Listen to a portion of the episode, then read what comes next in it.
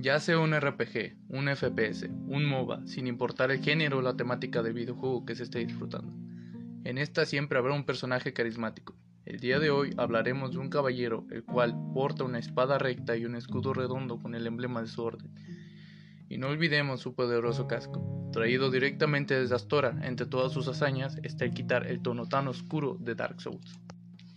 Solaire de Astora es un guerrero en una cruzada personal contra la desesperanza, formando parte de la Orden de la Luz Solar.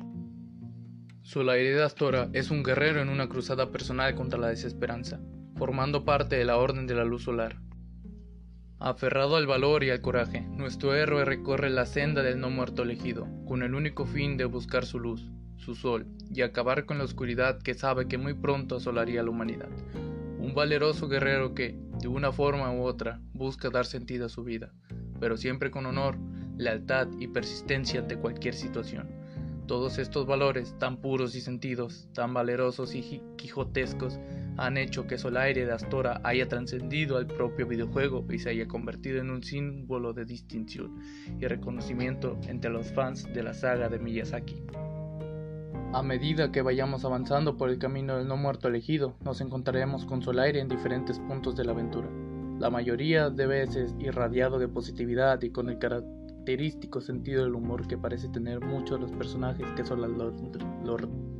El guerrero de Astora acudirá en nuestra ayuda para luchar contra el mal, derrotando dragones, gárgolas, demonios y demás bestias y leyendas con las que tantas almas se han perdido.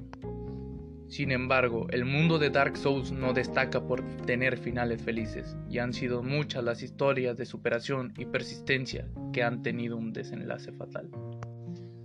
Parece que, de una forma u otra, todo en Lordran tiende a tornarse oscuro, y los objetivos y sueños de muchos acaban convirtiéndose en desesperación y locura para los que llevan dicha senda.